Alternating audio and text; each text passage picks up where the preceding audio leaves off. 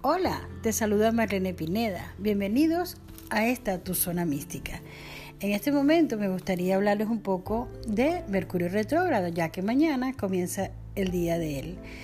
Eh, acuérdense que cada vez que él venga, nosotros nos ponemos un poquito estresados, pero no le tengamos miedo. Mercurio retrógrado nos va a ayudar para muchos aspectos, sobre todo de introspección, de revisión, de recuperación, de reformas, todo lo que tenga que ver con el re. Él va a comenzar mañana, que es el 30 de enero, hasta el 20 de febrero. Entre lo que deberíamos evitar sería la firma de contratos, trámites legales, acuerdos verbales, no te comprometas si no estás seguro de lo que tú quieres realmente. Viajes, los viajes cortos podrían estar un poco retrasados, postergados o quizás inconvenientes en el momento en que te montas en el avión o en carretera. También se podría evitar los lanzamientos de productos nuevos, alguna una camisa nueva, un producto que quieras poner en, a la venta. También la organización de grandes eventos quizás no sea el día más apropiado o los momentos más apropiados.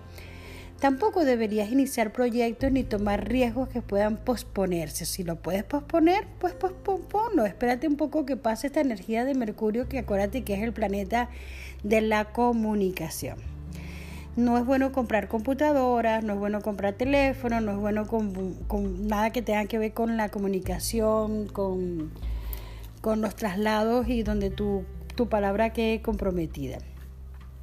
Mercurio retrógrado en el cielo es el momento para revisar, reordenar, recapitular lo que ya te he dicho en este momento y también es bueno para terminar lo que, las cosas que están pendientes, pero no para comenzar nada nuevo.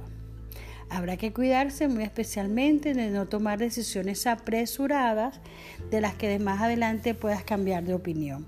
Bueno, es un buen tiempo, no siempre Mercurio es negativo, es positivo si estás clara en lo que quieres y bueno, tómate tu tiempo para pausa. Feliz, feliz día.